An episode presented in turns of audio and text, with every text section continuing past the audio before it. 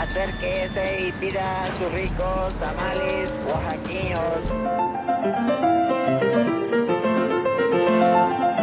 ¿Quién dijo que la historia de México no podía contarse de forma entretenida? 365 días para conocer la historia de México.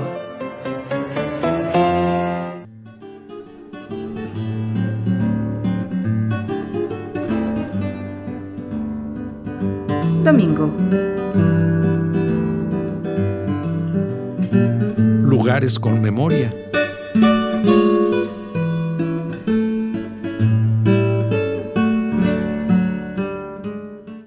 Teatros con historia. Varios teatros han jugado un papel fundamental en la historia mexicana, no solo desde la perspectiva artística, no, no, no, sino por haberse convertido por un instante en el sitio donde la nación escribió su destino. El 20 de noviembre de 1829, el presidente Vicente Guerrero se encontraba en una función de teatro en el Coliseo Nuevo, ubicado en la calle de Vergara, hoy Bolívar, cuando recibió una importante parte de guerra. Pidió que se interrumpiera la representación y anunció al público que el general Santa Ana había derrotado en Tampico a las fuerzas españolas que intentaban reconquistar México. La función continuó y al finalizar la gente festejó jubilosa el triunfo mexicano. Años después, y a tan solo unas cuadras del Coliseo Nuevo, el 15 de septiembre de 1854, en el Gran Teatro de Santana, también conocido como Teatro Nacional, fue estrenado el himno nacional. Durante décadas fue el recinto favorito de la sociedad mexicana que se reunía para las grandes funciones de ópera. Su historia concluyó a principios del siglo XX para dar paso a la calle, hoy muy famosa 5 de mayo.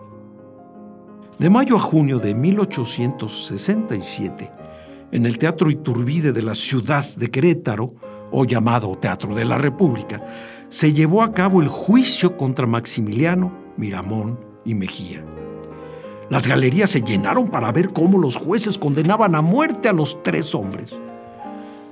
Años más tarde, como recordarán, diciembre de 1916 a 1917, en el mismo sitio, Venustiano Carranza abrió las sesiones del Congreso Constituyente para darle a México una nueva y definitiva constitución que fue jurada el 5 de febrero.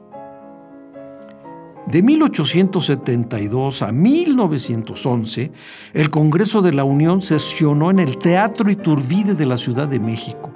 En 1872 fue arrendado al gobierno, que lo destinó como recinto legislativo, debido a que el techo del salón donde sesionaba la Cámara de Diputados, ubicada en el Palacio Nacional, se había quemado.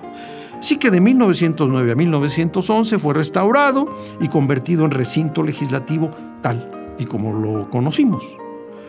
De octubre a noviembre de 1914, en el Teatro Morelos de la ciudad de Aguascalientes, se realizó la soberana convención revolucionaria que terminó con la destitución de Venustiano Carranza como primer jefe y la elevación a la primera magistratura del país del general Eulalio Gutiérrez.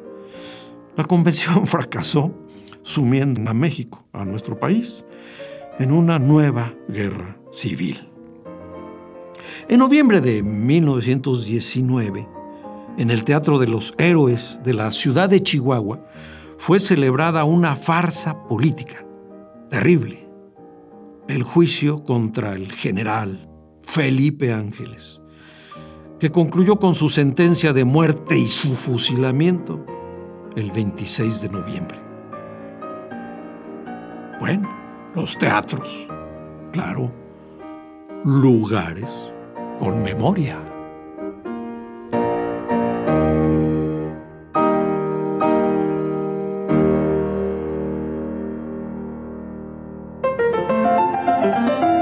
...365 días para conocer la historia de México.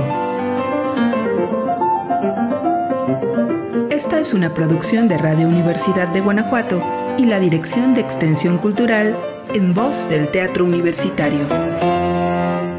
Serie basada en el texto de Alejandro Rosas, 365 días para conocer la historia de México.